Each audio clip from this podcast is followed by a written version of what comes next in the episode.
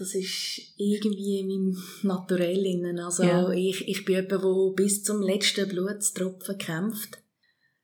Und wenn ich kein medizinisches Problem habe, dann gibt's wirklich kein Aufgeben. Obwohl ich das hundertmal im Kopf dann das durchgehe, als man in St. George habe ich hundertmal für mich gedacht, was mache ich da? Jetzt gebe ich auf, I'm done. Und ich hänge auch den Ironman am Nagel, es ist jetzt einfach genug. Und gleich habe ich es schlussendlich durchgezogen.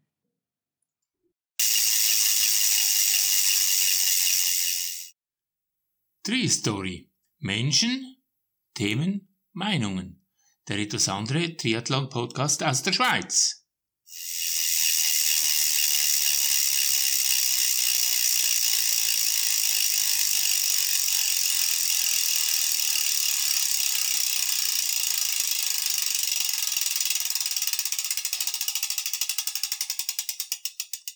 Mein Name ist Sabine Klapper. Herzlich willkommen zum Tree Story Podcast. So, kommen wir gleich zum Thema. Never give up. Niemals aufgeben. Triathlon ist ja wie das Leben. Das haben meine Gäste im Podcast schon vorher mal erwähnt. Das war der Kurt Müller und der Marcel Kamm, die gesagt haben, es ist ein einziges Auf und Ab und der Triathlon wie das Leben stellen viele Herausforderungen. Mit Herausforderungen kann man unterschiedlich umgehen. Man kann sie annehmen oder sie auch vermeiden. Die Mehrheit der Triathleten würde ich jetzt mal behaupten, ohne das wissenschaftlich untermauern zu können, müsste man vielleicht noch irgendwo recherchieren, dürfte wahrscheinlich zu der Gruppe gehören, die die Herausforderungen annimmt und die erstmal nicht aufgibt. Denn Sprüche wie zum Beispiel Never Give Up oder DNF, also Did Not Finish, ist keine Option, gehören ja zum Triathlonleben. Das heißt, man kommt an die Grenzen und geht auch oft drüber hinaus. Ob das nun jetzt immer gesund ist oder Sinn macht, das sei dahingestellt. Sicher ist aber, glaube ich, dass man, wenn man Tiefs überwindet, auch in Dimensionen kommen kann, wo andere Menschen, die das nicht tun, wahrscheinlich sehr viel, sehr viel neue Erfahrungen mit sich bringen und auch neue Dimensionen eröffnen können. Ich freue mich jetzt wirklich extrem auf das Gespräch mit der Barbara Neff. Hallo Barbara. Guten Morgen, Sabine. Hallo. Ich habe die Barbara so wahrgenommen, dass sie extrem viele Erfahrungen hat mit diesem Thema, dass man sich wirklich durch einen, durch einen Wettkampf auch durcharbeiten muss. Vor allen Dingen bin ich aufmerksam geworden darauf, dass du ja in, äh, in, bei den Weltmeisterschaften in Utah im Mai war das ja, gesagt hast, du hättest eigentlich am liebsten mehrmals aufgegeben. Du hast auch länger gebraucht als, als gewöhnlich, denke ich mal. Ja. Wobei ich finde, bei solchen Dingen ist dann die Zeit gar nicht mehr entscheidend, sondern dann kommt es auf den, ja, du bist der andere Meinung. Ich finde es einfach, ich sehe den Hut davor, Mhm. wenn jemand sich durchkämpft, nicht aufgibt. Ähm, mit dir möchte ich auch so ein bisschen herausfinden, äh, gibt es Grenzen oder ist das grundsätzlich, ähm, ist das ein grundsätzlicher Mindset? Muss man das mitbringen, wenn man Triathlon macht? Gerade auf einer Langdistanz, ich war beim, beim Kurz- oder beim mittleren oder Mitteldistanzen auch, aber ich denke mal gerade so ein Tag ähm, beim Ironman ist doch ähm, mitunter ein Arbeitstag und da macht man ja auch mal Pausen oder man entspannt sich mal. Das ist da ja nicht angezeigt. Mhm. Ich möchte auch ganz kurz sagen, was ich, was ich da so, was mir so rüber, rübergekommen ist an dem, an dem Tag in Utah. Es war ein sehr heißer Tag. Mhm. Es war, ein, es war ein sehr schwieriger Wettkampf. Es haben sehr viele aufgehört. Es gab sehr viele Klagen nachher. Es war wirklich sehr speziell. Du hast mir nachher erzählt, du hättest auch Probleme gehabt mit der Ernährung Ja. unter anderem. Und wie gesagt, es hattest tausend Gelegenheiten auszusteigen, du bist nicht ausgestiegen. Das würde ich jetzt ga- ganz gerne nachher mit dir vertiefen. Mhm. Würde aber noch äh, sehr schätzen, wenn du dich vielleicht selber noch vorstellen würdest, weil du hast ja schon sehr viele Ironmans gefinisht, du bist schon sehr lange dabei, du hast eine große Erfahrung und diese große Erfahrung ist ja auch, dann prägt ja auch den mentalen Bereich. Mhm. Und ich weiß von dir, du bist ja auch nicht, du bist zwar Schweizerin, aber du bist da nicht ähm, geboren und aufgewachsen. Vielleicht kann ich jetzt ganz kurz mal dazu noch dir das Wort geben, erstmal zur Vorstellung. Ja, also mein Name ist Barbara Neff. Ich bin mit knapp 17 in die Schweiz gezogen. Ich bin zwar in der Schweiz geboren, Bin aber relativ im frühen Alter rasch ins Ausland äh, mit den Eltern. Also es war jetzt geschäftsbedingt von meinem, von meinem Dad. Er hat lange bei der Swissair geschafft und war Stationsleiter gewesen. Ja, in den jungen Jahren, sehr jungen Jahren, äh, sind wir zuerst in Taiwan gewesen. Ich bin halb Taiwanesin. Dann sind wir ein paar Jahre dort gewesen. Dann sind wir auf Beijing. Dann in der ersten Klasse sind wir in Richtung Kinshasa, Kongo, gewesen, ein paar hm. Jahre. Und dann weiter nach Johannesburg, Südafrika. Und zuletzt dann in Hongkong, bevor wir dann in die Schweiz gezogen sind. Ja, in den jungen Jahren bin ich immer schon polysportiv unterwegs gewesen. Als ich dann in die Schweiz gekommen bin, äh, bin ich immer noch wettkampfmässig im, im, im Schwimmen unterwegs gewesen. Habe dann aber mit 18, 19 habe ich dann aufgehört. Und dann ein paar Jahre nichts mehr gemacht und dann habe ich gleich mal Triathlon entdeckt. Wie ist es gegangen mit dem Triathlon entdecken? Hm. Das ist eine lustige Geschichte. Ich bin ähm, eines Tages, ich habe im Seefeld gewohnt, äh, habe ich einen, einen, mir einen Bodytag äh, gönnt gehabt. Bin am Morgen früh raus mit dem Velo und habe dann dort am Bellevue-Bereich ich dann aufs Trottoir fahren, weil da Velofahrer hin und her gefahren sind. Und ich dachte, ja gut, ist da heute irgendwie ein Anlass. Habe meinen Bodytag genossen und dann am Abend, oder einfach am, ja, ich weiß nicht mehr, so 5, 6 bin ich dann ready zum Heimgehen und bin dann wieder aufs Trottoir ähm, gefahren, weil sie alle am Rennen sind. Da ich dachte, was ist heute da los? und ich habe dann jemanden angehauen am Streckenrand und ich so, was ist das? Ähm, ich habe heute Morgen schon ein paar Velofahrer gesehen und dann hat er eben gesagt, das ist Iron Man. Und ich, Iron Man? Was ist Iron Man? Und ich war völlig fasziniert und bin dort, äh, ja, also ähm, stecken geblieben, so quasi und haben die Athleten einfach zugeschaut. Und dann war irgendwie plötzlich Abend. Ich meinte, es war etwa 10, 11 Uhr, als ich dann heimgegangen bin. Und ich habe dann den gefunden, das wollte ich auch mal machen. Dann hat sich praktisch von der Straße gerade weggezogen, ne? ja, genau. Ja, cool. Ja. Ganz coole Geschichte. Ich habe auf deinem WhatsApp-Abbild, das finde ich extrem faszinierend, weil da bist du als Jugendliche oder sogar als Kind abgebildet. Ja. Du hast, ähm, du hast eine Schwimmkappe auf, die Speedos der Schwimmkörper, die Schwimmbrille. Deine Augen sind total fokussiert und die, Zunge ist so draußen. Also das, das zeigt schon, dass du extrem, ja, wie gesagt, fokussiert bist, dass mhm. du was erreichen möchtest. Ist das so, ist das so beim Schwimmen so gewesen und dann beim Ironman, dann hat sich das fortgesetzt, dass ich diese, diese Fokussiertheit. Also seit ich denke, habe ich sehr viel Sport gemacht. Ich bin so aufgewachsen und ich bin praktisch in allen Nationalmannschaften, als ich jung war. Äh, vor allem in Südafrika. Da habe ich Netball gespielt. Ich war auch im Landhockey-Nationalteam. Tennis und natürlich auch Schwimmen. Und dann eben zuletzt in Hongkong bin ich auch noch in der Schwimmnazi. Gewesen. Und ähm, es ist eben auch so, dass meine Eltern mich schon gefördert haben. Obwohl, eben meine Mutter ist ja Taiwanesin, ähm, sie hat wahrscheinlich schon mehr Freude gehabt, wäre ich nach der Schule wieder in eine andere Schule, um Mandarin zu lernen oder ähm, einfach mehr so ein bisschen hm. in die akademische Richtung äh, ein bisschen mehr gelernt hat. Und ähm, ja, vielleicht noch nebenbei noch ein Instrument gespielt hat. Und mein Dad wiederum, er hat von einer Sportkarriere geträumt. Ich glaube, er hat innerlich schon gehofft, dass ich irgendwie so eine Tennislegende wird, wie ein Roger Federer. Aber das ist jetzt auch nicht geworden. Aber ja, erst als ich dann äh, den Fokus auf Schwimmen gelegt habe, bin ich dann zweimal am Tag schwimmen. Eben jeweils zwei Stunden am Morgen, zwei Stunden am Abend, fast jedes Wochenende Schwimmwettkämpfe. Und das hat viel Disziplin braucht. Und ich habe das Jahre, Jahre aus gemacht und ich habe das auch konsequent durchgezogen. Und das hat schon einen grossen Fokus als, als Voraussetzung auch verlangt. Und ja, das hat sich natürlich auch im Erwachsenenleben durchgezogen.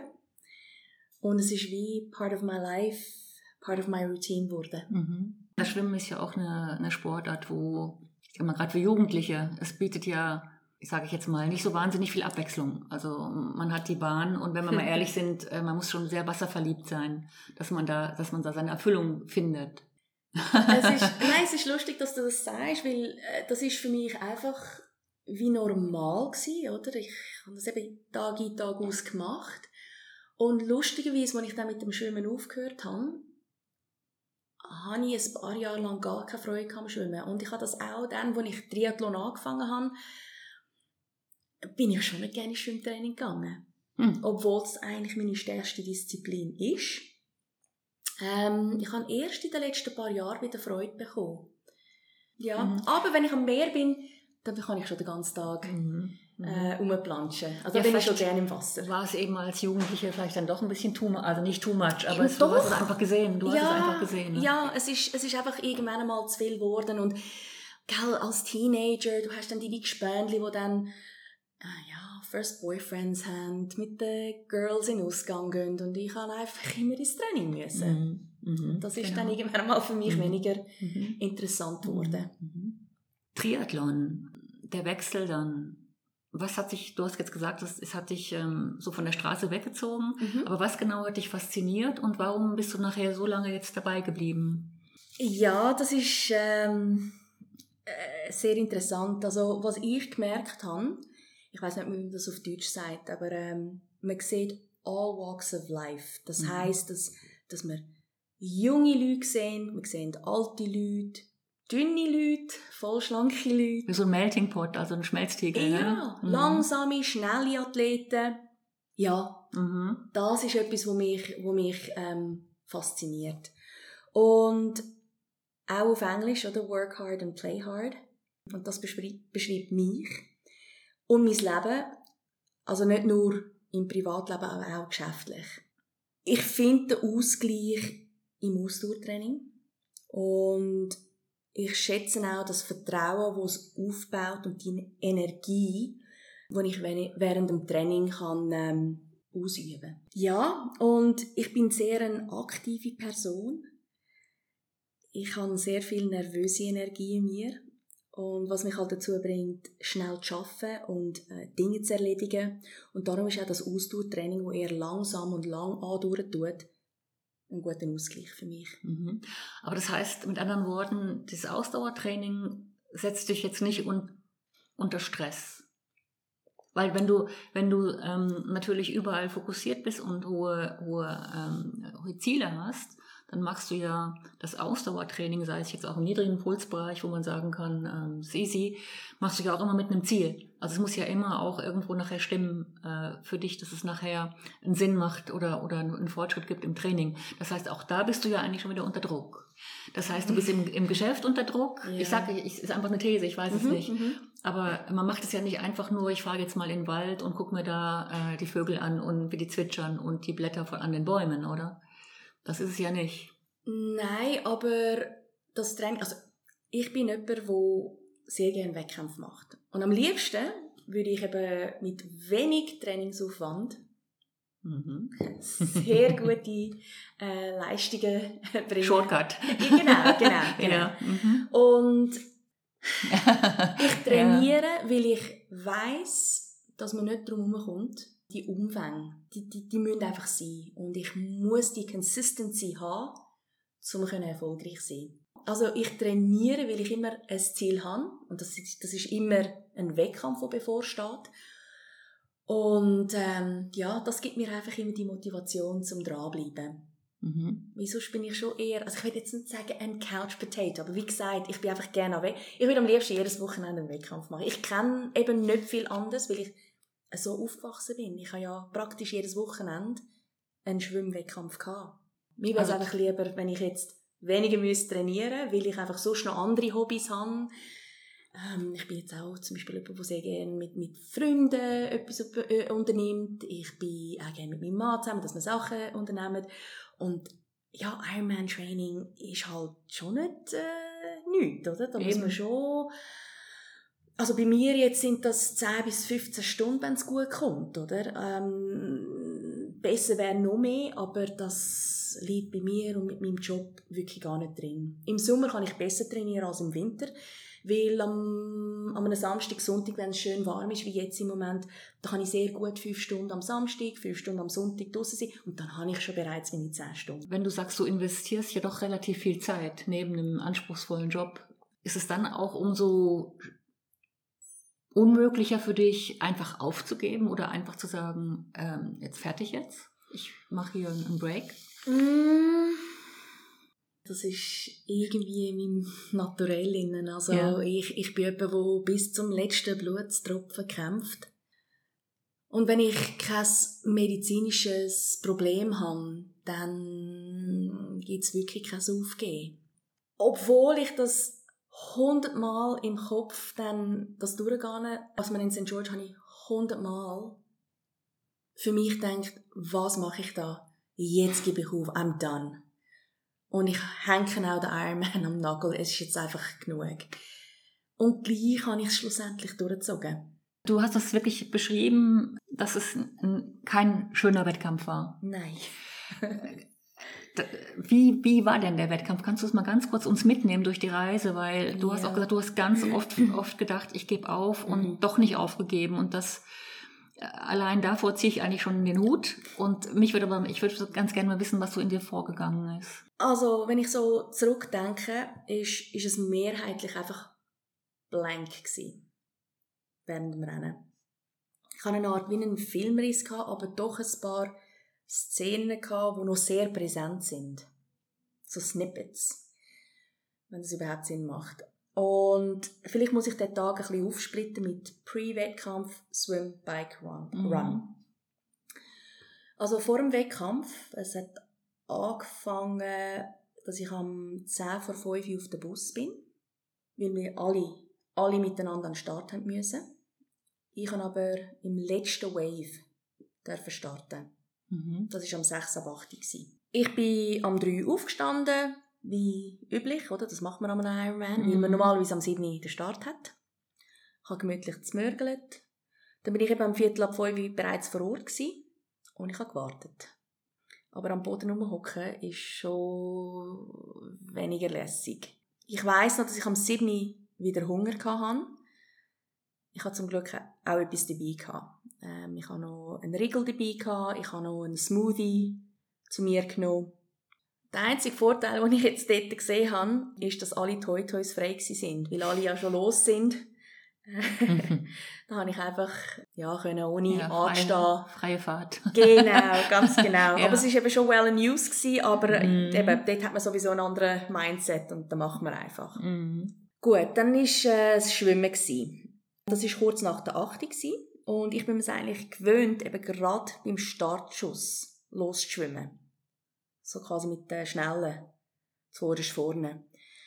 Und nicht vorher drei Stunden rumhocken und ja, bevor ich ins Wasser kann. Manche Leute würden schon sagen, dass ich eine solide Zeit hatte. Ich bin aber mäßig zufrieden mit mir selber. So wie ich das Schwimmen trainiert habe auf St. George zu, habe ich schon ein bisschen mehr erwartet von mir. Es ist, mm, ich meinte, etwa 15 Grad. Gewesen. Mhm. Ja, das ist wirklich ein First Time für mich gewesen. Weil ich halt in der letzten Welle dürfen starten, habe ich auch einen, einen, einen riesen Bogen müssen machen, damit ich eben nicht über die Leute hineinschwimme. Mhm. Eben weil ich halt zuerst hinten gestartet Mhm. bin. Ja, ich habe etwa 3,9 Kilometer gemacht. Hat mein Garmin aufgezeichnet. Also Mhm. ich bin etwa 100 Meter mehr geschwommen. Ist alles okay? Es sind schon viele Sachen gewesen, die es verhindert haben, dass ich, dass ich eine gute Zeit auch schwimme. Dass, dass ich dann zufrieden gewesen wäre. Ich hatte auch zwei riesen Risse am Rücken. Gehabt. Mhm. Ich habe eben meinen Mann gebeten, mitzukommen am Morgen früh, weil ich eben Angst hatte, dass es eben nochmal reisst. Es ist vor ein paar Wochen passiert. Ich habe es dann eben geflickt und ich dachte, ja, ja, das kommt gut. Und eben dann beim Practice Swim, das ist irgendwie zwei Tage vorher gewesen, ist es wohl wieder gerissen.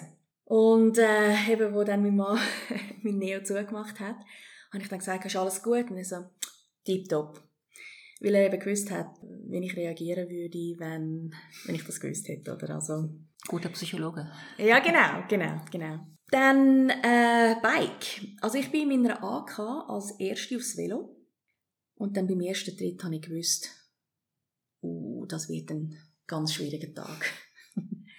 ich habe Zero in mir gehabt. Mhm. Also wirklich Zero. Und es war eben dort schon heiß, gewesen, oder? Es war dann etwa 9, Viertel ab 9 Uhr. gewesen. Und ich habe einfach gemerkt, der Power fehlt. Und nach zwei Kilometern habe ich auch gewusst, oh my goodness, das wird ein richtiger harter Tag. Und dann vor allem auch die 2300 Höhenmeter bei etwa 34 Grad. Hm. Ich hatte die ganze Velostrecke mit Schwindelkämpfen. Ähm, mein Maul war so trocken. Gewesen. Und gleich habe ich es nicht geschafft, mehr Flüssigkeit zu mir zu nehmen. Ich habe aber auch nicht das Gefühl gehabt, dass ich übermäßig Durst habe. Ähm, und ich habe eben vorher gesagt, ich hatte so eine Art einen Filmriss gehabt. Aber was ich noch weiss, ist, dass ich an jeder Aid Station habe ich angehalten, ich habe Wasser über meine Kompressionssöcke geleert, die nach zwei Minuten schon wieder trocken sind. Ich habe dann ähm, meinen Aerohelm müssen abziehen, äh, meinen Kopf nessen äh, und ich habe mich geärgert, dass ich meinen Aerohelm genommen habe und nicht einfach einen normalen Helm. Für einen halben Ironman wäre es schon gegangen, aber nicht für einen vollen. Was ich auch noch weiss, es hat ein paar Abfahrten gehabt und ich habe mich dort so fest konzentrieren weil es mir so schwindelig war. Wie zum Beispiel auf der Highway, der letzte Abschnitt, wo es richtig durchgegangen ist, wo Autos auf die eine Seite haben dürfen fahren dass ich meinen Lenker gut heben, oder? Weil, weil jedes Mal, wo das Auto an mir vorbei ist, hat es mir eben mit dem samt Velo hat's mich gelüpft. Ich weiß nicht, ob du auch die Strecke gesehen hast, aber der letzte Drittel hat es dann eben die, die meisten Steigungen gehabt. Und ich habe die Strecke schon zweimal vorher gemacht. Also ich hatte Ironman 73 im 2019 schon gemacht und dann auch noch Ironman Worlds 73 im September. Ja, das sind Halb-Ironmans nicht das gleiche wie jetzt da im Mai oder der vollen Ironman, aber ich bin noch nie so langsam dort raufgefahren. Also es ist, ja, also gefühlte Schneckentempo. Also einen Gang aufzuschalten ist einfach nicht gegangen. Aber wenn du dich, äh, ganz kurz, wenn du dich zurückerinnerst, mhm. was, war, war, das die Kraftlosigkeit? Du hast gesagt, du warst leer. Ja. Keine, keine Energie. Ja, nichts. es ist einfach nichts gegangen. Nichts. Und dann 180 Kilometer mit 2000 Höhenmetern. Ja. Ja. ich bin im Delirium. Ja, normalerweise, wenn ich Velo fahre, bin ich in my zone. Ich nehme alles wahr um mich herum. Das war gar nicht der Fall an diesem Tag. Eben, ich habe wie einen Filmriss. Und ich habe einfach immer geschaut, dass ich von Aid Station zu Aid Station ähm, ja, anschaffe. Und äh, ich habe mir oft durch den Kopf gehen lassen, was machst du? Gib jetzt einfach auf. Und dann sind wieder andere Gedanken gekommen. Nein, es ist die WM. Es ist mein Geburtstag heute. Ich will es doch einfach geniessen. Obwohl es eigentlich kein Genuss war. Aber ja, schwierig. ja, es ist, es ist sehr schwierig. Aber was ich einfach auch gemerkt habe im Nachhinein, die trockene Hitze ist einfach ganz anders als feuchte Hitze. Und also nicht, dass ich die Feuchte jetzt besser finde, aber ich vertrage sie irgendwie besser. Der Körper reagiert ganz anders. Ne? Ja, genau. genau. Es war ähm, sehr unangenehm, gewesen, die trockene Luft. Ich habe gemeint, ich hätte auch genug Salz zu mir genommen. Obviously nicht genug. Ich habe auch gemeint, ich hätte genug Electrolytes zu mir genommen, weil das habe ich schon getrunken. Ich habe einfach mein Sportgetränk, also mit den Carbs, habe ich einfach nicht abgebracht. Ich bin mit zwei Bidons raus, konzentriert, äh, mit meinen Carbs bin mit einem vollen Bidon zurückgekommen. Ui. Mhm. Also. Mhm. Also es ging nicht, es ging einfach nicht. Es ist nicht gegangen. Ich, mhm. ich habe es nicht geschafft, das abzubringen. Mhm. Speziell. ja. Hast du das schon mal erlebt vorher? In dem Stil? Nicht beim Velofahren, aber beim Laufen. Eben, ich habe das Rezept noch nicht, noch nicht äh, gefunden, dass ich beim Laufen ohne GI-Issues, also Magenprobleme, ja. durchkomme. Mhm. Mhm. Also beim Velofahren, also so etwas wie jetzt in St. George habe ich noch nie gehabt. Ich glaube, dass ich glaube, mal zu behaupten, das würden jetzt nur ganz wenige machen, wenn sie am Anfang schon merken, mhm. dass es nicht läuft. Ja. Vor allen Dingen, weil bei vielen natürlich auch das Ego dazwischen kommt und sagt, ich muss meine Zeit erreichen. Also, also wahrscheinlich sofort gewusst. Aber das ist schon da bei mir, die ganze Zeit. Okay, das auch noch. Ja. ja, gut. Ja, irgendwie habe ich es geschafft, in äh, T2 reinzukommen. Ja. Somehow. Ich weiß immer noch nicht wie. Und ich bin etwa elf Minuten in T2 mm, rumgegangen. Und ich habe dort nochmal überlegt, soll ich überhaupt noch die 42 Kilometer rennen? Also laufen rennen. Weil ich wirklich nichts mehr in mir rein hatte. Und dann die 433 Höhenmeter hat mir schon ein bisschen Angst gemacht. Dann bin ich schnell aufs WC, weil ich wieder das unangenehme Gefühl hatte im Magen. Aber ich habe ja nichts zu mir genommen, oder? Und ähm, ja, ich bin dann raus, ich habe meinen Mann gesehen, Jennifer, meine Cousine und ihre Family, die sind extra gekommen Las Vegas. Da habe ich kurz einen Schwatz gehalten mit ihnen und dann haben sie mich schon wieder losgeschickt. I was running on empty. Also, ähm, nicht einmal ein easy Jog ist gegangen am Anfang. Äh, ich bin die 38 Kilometer gelaufen, also im Gehen. Mit zwei, drei Schrittli, Jogging-Schrittli dazwischen. Nicht mehr. Mhm. Ich habe mich schon gefragt, was ich mir da genau antue. Und ich habe es vorher gesagt, ich habe dort wirklich gedacht, das ist jetzt der allerletzte Ironman, den ich jemals machen werde. Ich denke aber heute nicht mehr so. Das ist klar. Das, kennt Genau. man, das kennen wir ja, ne? genau. Ja. Mhm. Und ich habe Sachen gemacht, die ich noch nie gemacht habe. Also ich habe das Zelt, ich habe 15 Bananenstücke, also nicht ganze Bananen, aber 15 Bananenstücke zu mir genommen. Ich habe an jedem Stand habe ich Bouillon und Cola zu mir genommen, von Anfang an. Und die vielen Shells, die ich dabei hatte, habe ich auch noch gerade mit heimgenommen. Also ich habe gar keine aufgemacht. Ich, ich, ich, das, das, das ist, ist nicht gegangen. Ja, und ich musste mit Dämonen kämpfen. Ich habe immer mit mir selber geredet, dass ich einfach weitermachen muss. Mhm. Und auch da habe ich noch, äh, den Marathon nach Aid Stations aufgeteilt. Ja, ich habe mir einfach immer gesagt, das Ziel ist nicht mehr weit. Das Ziel ist nicht mehr weit. Es ist dann irgendwann einmal dunkel geworden. Äh, ich bin erst einmal im Dunkeln ins Ziel gekommen, das war Ironman Malaysia. Gewesen. Aber das war auch wegen einer Panne. Gewesen. Ähm, ich habe die leuchtenden Necklaces bekommen für, den, für um den Hals. Aber das ist war auch schön, oder? das ist auch First für mich, ja. ja. Und dann hat es irgendwann mal abgekühlt gehabt und plötzlich habe ich mich irgendwie wieder ein bisschen gespürt, eben dank äh, Bouillon, Cola und auch etwas, ja, mit, mit Bananen habe ich auch etwas ein bisschen im Magen gehabt. Und dann bei der letzten Steigung, das ist etwa viereinhalb Kilometer vor dem Ziel, bin ich von der Straße aufs Trottoir rauf. Warum, weiß ich jetzt nicht. Ich hatte einfach Lust gehabt, aufs Trottoir zu rennen. Und dann ist eine Dame, die vor mir war, plötzlich auch aufs Trottoir rauf. Und sie ist in mich hinein. Ähm, nicht gerannt, in mich hineingelaufen. Aber ich habe so das Gleichgewicht verloren und bin dann umgekehrt. Ich habe am linken Knie alles aufgeschürft, aber ich bin gar nicht gerannt. Aber es hat recht geschmerzt, also es hat wehgetan. Aber gleichzeitig hat es mir eben auch wachgerüttelt gehabt. Und der Adrenalin ist wie out of nowhere wieder da gewesen. Und ich bin den Hogen drauf, mit gefühlten 5-15er Schnitt drauf. ja. Und alle, die rundherum waren, wo, wo sich um mich gekümmert haben, sehr amihaft, aber finde ich eigentlich noch cool, haben mich angeführt.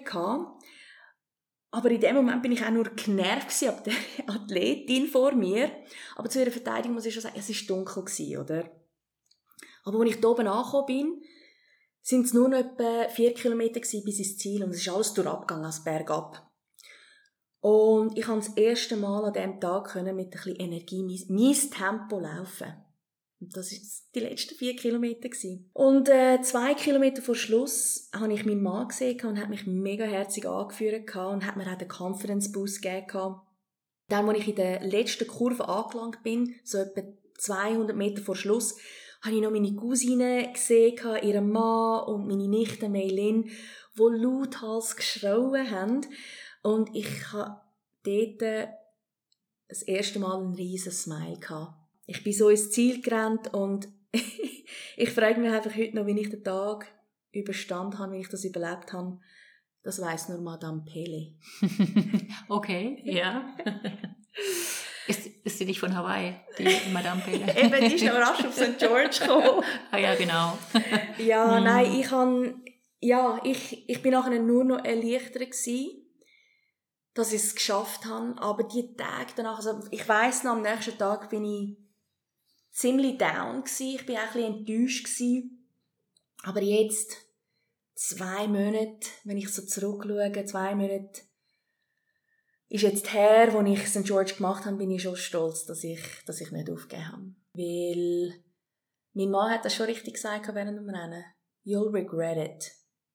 You will. Mhm. Und das ist mir schon geblieben. Und das kept me going an dem mhm. Tag. Es ist auch interessant, dass man, sag mal, einen, einen Tag hat, an dem nichts läuft, mhm. der einen in die totale Verzweiflung treibt und der dann endet mit dem Smile. Aber trotzdem die Frage, nochmal ganz einfach, warum hast du nicht aufgegeben? Das ist einfach, ich denke, mein Naturell. Ich habe die Leute um mich herum, die extra gekommen sind, nicht enttäuschen Ich habe auch zwei, drei Mal an meinen Coach gedacht. Er hat es natürlich schon verstanden. Mhm. Aber das habe ich einfach nicht zulassen. Es war doch die WM. Es war mein Geburtstag. Es war keine Option. Jetzt hast du gerade schon angetönt, du hast dich durchgebissen. Hm. Und es war nachher die Enttäuschung und nachher aber dann doch die, auch die Genugtuung. Die Genugtuung, wo, woraus besteht die? Also hast du dich, hast du auch neue Erfahrungen gemacht oder Sachen erlebt, wo du, wo du vielleicht gesagt hast, ich habe nicht gewusst, dass ich, dass ich so weit gehen kann oder, oder Grenzen erreicht, wo dich wirklich auch, ja, wo schlussendlich eine Bereicherung sind es ist nicht unbedingt eine Genugtuung, es ist mehr der Hunger. Dass ich mir selber beweisen will, dass ich noch in meinem Alter noch einiges in mir habe. Dass ich wieder sauber einen Ironman-Finish durchziehen kann. Es ist leider ein Weile her, dass ich ohne Nutrition Malfunction an einem Ironman in einer guten Zeit finishen. Die Halbdistanz konnte ich früher gut mit mhm. nur Wasser durchziehen. Ja, also in St. George habe ich, ich bin in das Rennen reingegangen und ich habe gewusst, dass es keine beste Zeit wird geben. Und dass es eher etwa zwölfeinhalb Stunden wird geben und wenn es schlecht läuft, 13. well, ich bin noch langsamer gewesen. Ich konnte meine erhoffte Leistung nicht abrufen und ich glaube, dass ich aber zu mehr fähig bin, als mir dort gelungen ist. Es war alles andere als ideal aber eben, es ist dafür ein unvergesslicher Geburtstag gewesen. Was ist denn jetzt, stand jetzt geblieben? Von dem Erlebnis an dem, an dem Tag? Stand jetzt? Ja. Mm, ich weiß nicht, ob Stolz das richtige Wort ist. Ähm oder vielleicht stolz, dass ich es durchgebissen habe. Aber ich, also mich stört schon ein bisschen die Zeit, die ich hatte. Weil ich einfach weiss, dass ich mehr in innen habe. Also ich, ich aber du hast auch irgendwo die Gewissheit, ähm, also ich muss sagen, mir persönlich spielt es überhaupt keine Rolle, äh, was das jetzt für eine Zeit gewesen ist. Ich finde, das ist jetzt da wirklich zweitrangig, weil du ja die Erfahrung gemacht hast, dass eigentlich dich fast nichts ausbremsen kann. Also das macht ja auch, ähm, also ich, ich weiß nicht, ähm, es gibt ja, glaube ich, im 2017 gab es ja dieses, ähm, den Zwischenfall auf Hawaii mit Jan Frodeno, wo er, mhm. ähm, ich glaube, eine ISG-Blockade hatte und mhm. ähm, nachher mehr Aufmerksamkeit hatte als ich glaube der Sieger, ich glaube es war Patrick Lange, ja. wenn es mir recht ist. Genau. Und das, das ist mir auch so geblieben und ich finde, dass er hat ja auch vollkommen unter seinem Wert performt, aber, mhm. aber das war, es war ein Riesenhype und das zeigt ja auch, dass Ironman nicht unbedingt nur ähm, jetzt die Zeit ist, sondern dass da noch ganz andere Sachen und ganze Faktoren mitspielen und mhm. äh, dieses Erlebnis, wo du jetzt hattest, ich glaube, das muss ich ganz ehrlich sagen, das ist, glaube ich, nur ganz wenigen Menschen vorbehalten. Ja, Auch Also- wenn es jetzt, auch wenn es jetzt für dich natürlich vollkommen unbefriedigend war, kann ich, das kann ich schon nach, nachvollziehen. Aber wie gesagt, es hat ja alles zwei Seiten. Ja, ja. Also eben äh, da das Beispiel von, von 2017, also Hut ab, oder? Bei diesen Profis, wo, wo immer wieder fürs nächste Rennen müssen topfit sein. Und, die haben ja auch viel zu verlieren, die leben ja Genau, davon. Die genau. leben davon. Ja. Und, und das mit dem Frodo, das hat mir im 17 schon sehr leid getan. Also ich weiß noch ganz genau, ich meine, ich, ich schaue jedes Jahr, oder? Und, und, und das, das weiß ich noch ganz genau.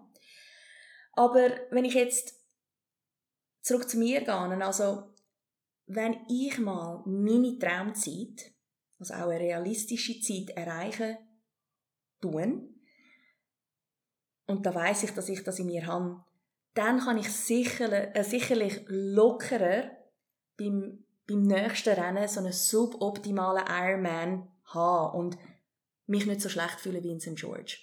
Weil ich noch nicht das perfekte Rennen habe.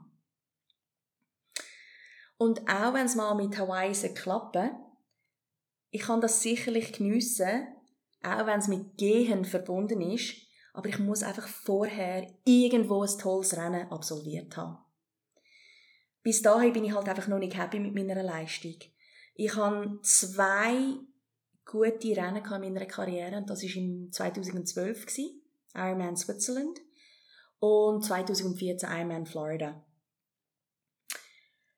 Und Und das ist ja schon mal was, das kann ja nicht jeder sagen, dass er zwei gute Rennen hatte. Also, Ja, ich sehe es positiv. I want more. Ja, want ja, ja, more. Ich will wieder, Ja, ich will wieder so ein Gefühl haben. Oder bei den halben Ironmans, obwohl das eigentlich nicht meine, meine Distanz ist. Ich würde jetzt eher behaupten, Langdistanz ist, ist meine Distanz. Ich habe ein bisschen weniger Erfolg gehabt.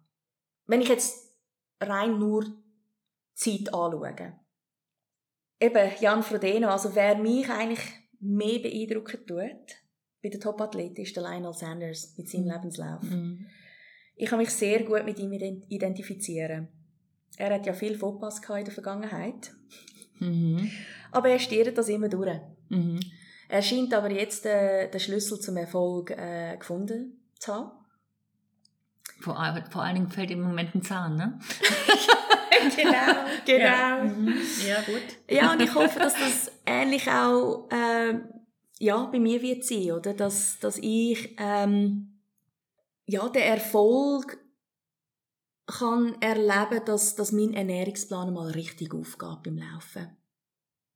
Aber hast du denn jetzt aus, aus St. George was mitnehmen können? Man sagt ja immer, man lernt viel mehr aus Niederlagen, wenn man jetzt das als Niederlage bezeichnen möchte. Ich sehe es ja ein bisschen anders. Äh, Hast du was mitgenommen, wo du sagst, das sind Erfahrungen, da profitiere ich beim nächsten Rennen davon? St. George is no joke. Und ich weiß, wo ich die Fehler gemacht habe. Mir ist auch bewusst, dass ich im Alter nicht schneller werde. Und ich weiß auch, von nichts kommt nichts. Ich bin jemand, der früher mit wenig Aufwand einen Ironman in einer anständigen Zeit für meine Verhältnisse auch finishen. Die Zeiten sind längst vorbei. Ich weiß, dass Consistency key ist lange Einheiten, und da höre ich jetzt eben meinen Coach, ist nicht immer einfach mit meinem jetzigen Job. Das lässt sich nicht immer gut vereinbaren, aber es muss sein, um erfolgreich einen Ironman durchstehen. Willst du noch ganz kurz sagen, was du beruflich machst? Also, Ja.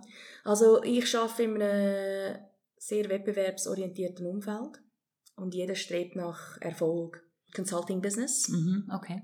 Und ich habe keinen 9-to-5-Job. Mhm. Ähm, es ist jetzt ein bisschen besser geworden in den letzten paar Jahren, aber ich habe lang auch 13, 15 Stunden Tage am Wochenende arbeiten, spät in der Nacht. Also es ist nicht immer einfach gewesen.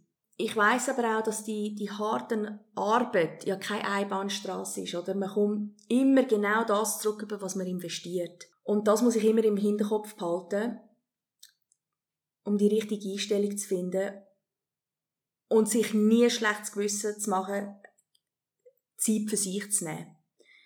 Und da schaffe ich täglich dran. Ja, Nutrition, das ist, das ist der Punkt, wo ich noch muss, ich, ich muss dort dran arbeiten, oder? Ich, ich kann, den habe ich noch nicht geknackt. Hast du den Ernährungsberater mal hinzugezogen, oder? habe ich vor ein paar Jahren. ja, aber es wäre vielleicht einfach Muss einfacher, wenn ich ja. das oder einfach nochmal auf meinem Coach äh, zu hören, oder? Und er hat ähnliche Probleme. Er hat mir jetzt aber etwas empfohlen und das habe ich letzte Woche getestet und ich habe es sehr gut vertreibt. Mhm. Es ist jetzt halt eben nicht unter Wettkampfbedingungen gewesen. Ich bin gespannt. Ich habe im September die nächste Chance. Ich werde sicher das mal ausprobieren im Wettkampf. Also im Training hat das sehr gut funktioniert. Also Äh, Ich mache ja keine bezahlte Werbung, äh, aber den Sven Altdorfer, wo The Change ähm, vertreibt und gehört, ähm, dem kann man ja mal sagen, dass du sehr zufrieden mit seinem Produkt bist. Ja, ne? nein, ich muss also- sagen, das ist. Ich kenne schon den Porridge äh, von, Mhm. von Be the Change. Mhm. Das kenne ich schon länger und das habe ich sehr gut vertreibt. Und jetzt habe ich eben da das Swiss Apple Alpine Mint probiert Mhm. und geschmacklich sensationell. Mhm. Und ich habe eben einen 5 Stunden letztes Wochenende, das habe ich mitgenommen und ich, ich bin begeistert. Mhm. Ja. Ja. also vielleicht hört er ja rein, dann freut er sich. Ja. ja, ich kenne das Produkt eben auch, ja. Mhm. Mhm. Ja. Ja. kann es nachvollziehen. Mhm. ja, das ist übrigens jetzt gar nicht abgesprochen, nicht, dass jemand denkt, wir würden da irgendwas platzieren, was äh, Nein, noch reinrutscht. Aber man kann ja auch mal sagen, wenn was gut ist, das finde ich eben auch. Mhm. Also, genau. Ich Nur habe viele Produkte in der Vergangenheit schon probiert. Also eben Sponsor finde ich auch gut. Ja. Habe ich aber auch schon am Wettkampf gehabt und ja, ich habe wieder die Probleme gehabt. Es sind immer die wiederkehrenden Probleme und Ich finde es einfach auch ein, ein, ein gutes Beispiel, nur mal ganz kurz eingeschoben, Mhm. weil man macht sich ja gar keine Vorstellung als Außenstehender, wie wichtig die Ernährung ist. Also ich bin ja zum Beispiel auch groß geworden, ich komme ja eigentlich vom Sprint her Mhm. und ich habe das nie, mir war das nie präsent, dass die Ernährung wichtig ist und je länger man natürlich unterwegs ist, desto wichtiger wird's. Also nur ich zum Beispiel- Eingeschoben, ja. Ich, ich weiß jetzt einfach, dass ich Fructose sehr schlecht vertrage. Mhm. Und wenn es zu viel Fructose hat, dann weiß ich schon, hm, ich werde Magenprobleme haben. Mhm. Oder weil man ist ja, also bei mir jetzt bin ich meistens um die sechs Stunden um am Velo fahren. Dann ist man so gebückt, oder, im, im, im TT-Position. Und nachher geht man dann plötzlich auf die Laufstrecke und dann, dann rumpelt alles, oder? Und, Mhm. und das ah, ist mich sehr unangenehm. Und ähm, eben, Halbdistanzen schaffe ich ohne Problem. Da muss ich auch nicht so viel Energie zu mir nehmen. Aber äh, ja, beim, beim also bei, bei 42 Kilometern, da muss man einfach die Energie zu sich nehmen und, und, und muss einfach das Richtige dann. Und das ist eine ganz individuelle Geschichte auch. Ganz Man kann nicht genau. allgemein sagen, das ähm, zählt jetzt ähm, für jeden, oder? Ja. Mhm.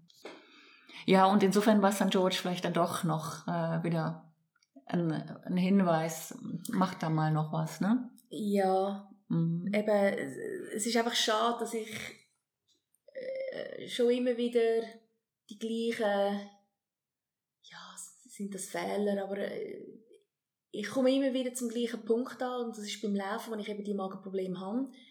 Also sollte ich auch vielleicht einmal das Problem angehen, oder? Und, und, und das wirklich seriös nehmen. Und ja, du hast es vorher erwähnt, Ernährungsberaterin wäre vielleicht, oder Ernährungsberater wäre vielleicht etwas. Du- Ich, ich meinte, du hättest Mhm, Dani Hofstetter. Ja, genau, Schließt genau. sich der Kreis. Der freut sich vielleicht auch, wenn wir ihn Ja. noch erwähnen, ja. Ja, also eben, der nächste Test ist im September. Es ist aber zwar nur eine Halbdistanz.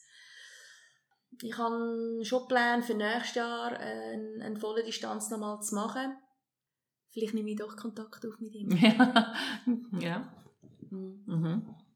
Also das, ähm, das wäre doch, wär doch schon mal wirklich etwas, wo man sagen kann, das hat jetzt ähm, Sinn gemacht, dass ich da mal gegen die Wand gelaufen bin. Ne? Ja. Das ist eigentlich auch mal wieder nötig, damit man Fortschritte macht.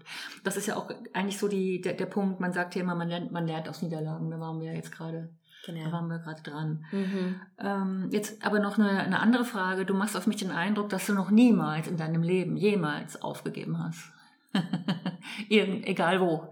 Äh, ist das der Fall? Hast du schon mal aufgegeben? Oh, ja. Ja. Ja. Ja, Wow. ähm, ich kann das nochmal durch den Kopf ähm, gehen lassen, weil ich, bin erstaunt gewesen. Ich habe ich hab elf Ironmans gefinisht und ähm, 23 Haltdistanzen, aber ich habe doch drei DNFs Nein. und drei DNSs. Ah ja, okay. Mhm. Mhm. Äh, wenn ich so zurück äh, schaue, eben 2008 ist es ein Did Not Start gewesen. Mhm. Ich hatte Bronchitis. Gehabt. Ja, das ist natürlich dann klar. Ne?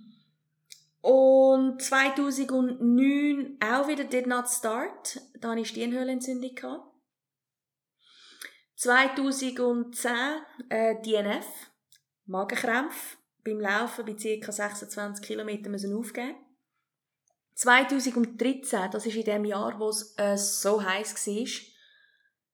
Ich bin im Fall nicht sicher, aber ich meinte, in dem Jahr ist auch die Jan van Berkel zusammengeklappt. Ich Ja. bin nicht sicher, ob es in dem Jahr Kann, mag war. sein, ja. Ich glaube schon, ja. Mag mich entsinnen. Also 38 Grad gsi. Ich Ja, ja. bin Ende Forch. Ich musste in den Brunnen hineinhocken. Und. Mein Mann hat mich müssen holen, weil auch dort hatte ich ähnliche Gefühle gehabt wie in St. George die Schwindelgefühle. Und ich bin fast am Velo gefallen und da habe ich einfach gewusst, das kommt nicht gut. Und da Mhm. habe ich, habe ich selber einfach gefunden, jetzt, jetzt höre ich auf. Ich bin dort noch ziemlich gut unterwegs. gewesen. Ich meinte, ich war an zweiter Stelle, gewesen, aber ähm, es ist auch nicht mehr gegangen und dann habe ich, habe ich gefunden, es ist gescheiter, ich höre auf. 2014 Ironman Florida. Nein, Entschuldigung, 2015. Ich bin zweimal gsi. 14 ist, gut gsi. Das ist einer von meinen besten Rennen gsi. 2015, da bin ich vom Rad gefallen. Ich bin kurz unkonzentriert gsi und dann ist irgendwie ein Windstoß gekommen und dann hat es mich gelöpft und bin ich umgekehrt. US, die sind schon sehr strikt, die haben mich nicht mehr weiterfahren obwohl ich unbedingt wollte weitermachen Im Nachhi- Nachhinein bin ich froh gewesen, weil ich eine leichte Hirnschütterung hatte. Oh je. Ja. Oh ja. Mhm. Und dann wieder 2017, das ist ein Did Not Start äh, bei Ironman Nice gsi. Da bin ich auch im Training vom Velo geflogen. Da habe ich ins Spital. Auch wieder Hirnerschütterung. Ich habe die schönen Berge, ich habe eine neue Routen entdeckt gehabt bei mir da in der Gegend. Und eben, ich bin so ein bisschen, so ein bisschen der Scenery am anschauen gewesen, und dann äh, bin ich in eine Längsrille reingefahren. Da bin ich etwa 20 Meter in der Luft geflogen und, und, äh, und das beim Berg drauf und das hat schon nicht so gut da. Aber ich würde mal sagen, zusammenfassend, was du jetzt aufzählst, kann man sagen, da hattest du auch keine Wahl. Also das wäre jetzt, jetzt eigentlich Ja. kein, da hast du auch nicht lange überleben können oder müssen und, und mit dir hadern müssen, sondern das war jetzt wirklich einfach ein, eine Wand, wo gesagt hat, ähm, bis hier nun nicht weiter. Ja, Sonst wäre es wahrscheinlich auch wirklich nicht gesund gewesen, oder? ja, probably, Mhm. ja. Ja, ja, Ja. Aber im Grunde genommen muss man ja schon davon, davon ausgehen, dass du wirklich sehr, ähm, sehr belastbar bist und Mhm. sehr, also es zeichnet dich einfach aus, dass du nicht aufhörst. Mhm. Das ist nicht in meiner Mhm. Naturell. Ist, nicht, ja. ist das beruflich auch so? Oh ja. Mhm. Und für den Job, den ich ausübe, ist das eigentlich perfekt. Ja, ich, ich, ich leite das Offertenwesen eben bei einer grossen Consulting-Firma. Und das ist oft sehr chaotisch. Wir haben kurze Deadlines, man hat viele Stakeholders, die man muss managen muss. Dann auch global.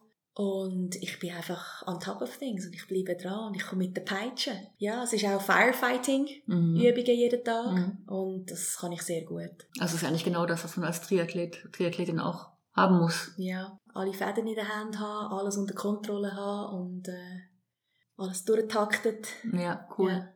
Ja, also ich Mhm. mache das einfach schon mit Leidenschaft, oder? Und Mhm. wenn ich, wenn ich an etwas dran bin, sag das äh, eben im Sport oder im Geschäft, wenn mein Name darunter steht, dann muss ich einfach sicher gehen, dass das, ja, Mhm. top-notch ist. Jetzt komme ich noch ganz kurz zum, zum Abschluss zu der anderen Seite. Ähm, Mhm. Du hast schon mal bereut, nicht aufgegeben zu haben. Also ich, ich kann mir auch vorstellen, ähm, eben, man, man zieht immer das Gute noch aus den Niederlagen hinaus, aber merkst du auch mal, dass es vielleicht ähm, besser gewesen wäre, auch für den Körper, Mhm. ähm, wenn man gesagt hat, ich gebe jetzt mal lieber Ruhe und, und schaue beim nächsten Mal, ob's, ob es besser geht. Ich meine, wenn ich ein medizinisches Problem habe, dann gibt es keine Diskussion. Dann, äh, ich habe, es ist lustig, weil ich habe äh, auch immer gesagt, gehabt, äh, bei meinen Gespönli, bei meinem Mann, dass wenn ich am Abend Crawl mache, dann ähm, sollen sie mich auch aus dem Rennen rausnehmen. Das, das wollte ich mir nicht antun. Außer das ist 200 Meter vor dem Ziel.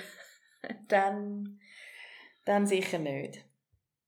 Da kann ich mal nur das Buch empfehlen von der Julie Moss. Ich weiß nicht, ob du das kennst, 1982. Oh, Die hat Okay. ja eigentlich einen Ironman, das weiß man gar nicht mehr. Das war die Ehefrau von Mark Allen. Oh. Die hat 1900, wenn es mir recht ist, war das 82? Uh, dass ich jetzt nichts Falsches erzähle. Ist die letzten 200 Meter gecrawlt Mhm. und sie war in Führung liegend, ist dann überholt worden. Und das hat eigentlich den ganzen Ironman so famous gemacht, ne?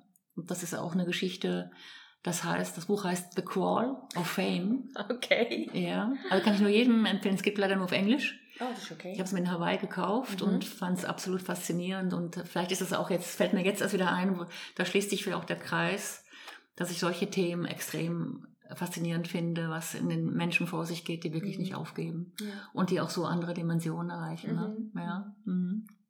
Mhm. Aber ich muss dich jetzt noch zum, zum Abschluss was fragen. Ja. Ähm, ich habe auf deinem Instagram-Profil gesehen, ja. ähm, dass du dich mal mit dem, mit dem, äh, dass du mal den Bob Babbitt getroffen hast. Ich muss sagen, der Bob Babbitt ist ja jemand, der, äh, ich weiß gar nicht, ist auch ein Podcaster, ein Mhm. Videojournalist, wo ähm, Oldschool ist, wo Mhm. auch ein ehemaliger oder immer noch Triathlons macht, glaube ich sogar. Ja. Äh, wirklich Oldschool. Ich, ich, ich bewundere, ich bewundere den, ich finde den toll. Ich habe ihn in Hawaii auch mal kurz erleben dürfen. Kannst du mir noch kurz was zu der Begegnung sagen? Das würde mich schon interessieren, wie du Ja, den wahrgenommen sicher. hast, ja. Sicher. Also ich bin eben im September an der Worlds gsi in St. George und bin dann ins äh, Feel Love Café go lunchen. Und ich hatte einen Viertisch für mich allein. Gehabt. Bin da minding my own business, ein feiner Salat am Essen gsi. Und dann ist Bob, sein Kameramann, neben mir gesessen und hat angefangen zu chatten mit mir. Eben, Amis halt. Aber Mhm. was ich eben sehr, sehr schätze. Ich tue. eben auch, ja. Und, Ja. und dann ist äh, die ganze Entourage vom Bob auch angesessen und sie haben sich dann netterweise vorgestellt. gehabt. Dann habe ich natürlich gesagt, ja, I'm from Switzerland. Und prompt haben wir über ähm, Daniela Rief angefangen zu reden. Und auch über bis bevorstehendes äh, Rennen. Und mir ist einfach geblieben, dass er einfach sehr approachable ist. Er ist sehr sampa. Und wir haben schlussendlich etwa 30 Minuten miteinander plaudert, obwohl er eigentlich all Business war, weil er hat ja x Interviews noch müssen durchführen an diesem Tag. Aber ähm, hat sich gleich die Zeit genommen, mit mir ähm, ein bisschen, ein bisschen äh, schwätzen und das habe ich sehr, sehr cool gefunden. Also den Lunch habe ich sehr genossen. Ja. Und er strahlt auch sowas sehr Ja, Positives aus. ja, ne? er ist- Mhm. Echt ein, ein, ein ja, er hat sehr warme Ausstrahlung. Ja, Mhm. ja, schön. Ja. Ja. Mhm. Gut. Äh, ich denke mal, das war jetzt für mich sehr aufschlussreich, das Gespräch. Mhm. Ich finde es wirklich spannend, wenn jemand so, ja, so hartnäckig auch ist. Und kannst du uns noch verraten, was der nächste Wettkampf ist? Ja, ich, mein Coach hat mich darauf hingewiesen. Also er, Wir dürfen auch noch sagen, wer deine Coach ist. Also, Das ist auch schon Ja. ein vormaliger Gast von mir. Ah, okay. Der Marcel ja, kann, ja, ne? ja, sicher, Ja. ja. Mhm. Ja, ja. der Marcel, ich bin schon lange bei ihm und ich finde er auch ein toller Mensch. Ähm, ich rede jetzt von mir. Äh, Chemie stimmt einfach. Ich habe auch das Gefühl, dass er mich versteht, meine Lebenssituation, ähm, auch was ich beruflich mache. Für mich jetzt funktioniert es einfach wunderbar und ja, ich habe manchmal schon den Hang, ja, weil ich halt alles möchte immer durchstieren, oder? Er sagt dann oftmals, hey, lass doch heute das Laufen oder äh, das Velotraining aus und tu doch gescheiter Stabi machen. Ich habe noch nicht gelernt, Stabi zu embracen, dass ich das mit Liebe annehme. Und ich merke jetzt eben auch vielleicht noch kurz, eben, ich habe jetzt seit mm, letzten November habe ich ein paar Niggles am Körper gehabt, die ich früher noch nie hatte. Und ich habe das immer zurückgeführt, so, oh, I'm getting old, das ist sicher altersbedingt. Nein, was eben auch noch dazu gehört, ist, dass ich unbedingt auch noch Stabi muss integrieren. Und eben, da höre ich eben den Marcel, wo er dann sagt, du doch gescheiter mal 20 Minuten Stabi machen, anstatt zwei Stunden Velo fahren. Ich gehe lieber zwei Stunden Velo fahren, aber das nehme ich jetzt wirklich sehr seriös. Also, ich habe, es hat mir den zweiten Platz gekostet im März an einem Halb-Ironman, weil ich bei Kilometer 18 plötzlich musste laufen Ich habe so Hüftschmerzen bekommen. Und das ist aber nicht Tuft, sondern ich hatte eine Überlastung in der vierten Lendenwirbel. Gehabt. Zu viel Sitzen, zu wenig stabil. Ja. Aber zurück zu deiner Frage, das nächste Rennen. Der Marcel hat schon immer auf Salala. Er mhm. findet das sehr schön dort in Oman. Und das wird ein inaugural Race sein, also es wird zum ersten Mal dort stattfinden. Mhm. Aber das ist mein nächstes Rennen und dann habe ich noch im November ähm, Ägypten. Ich habe es ja letztes Jahr gemacht, es war auch inaugural Race gewesen.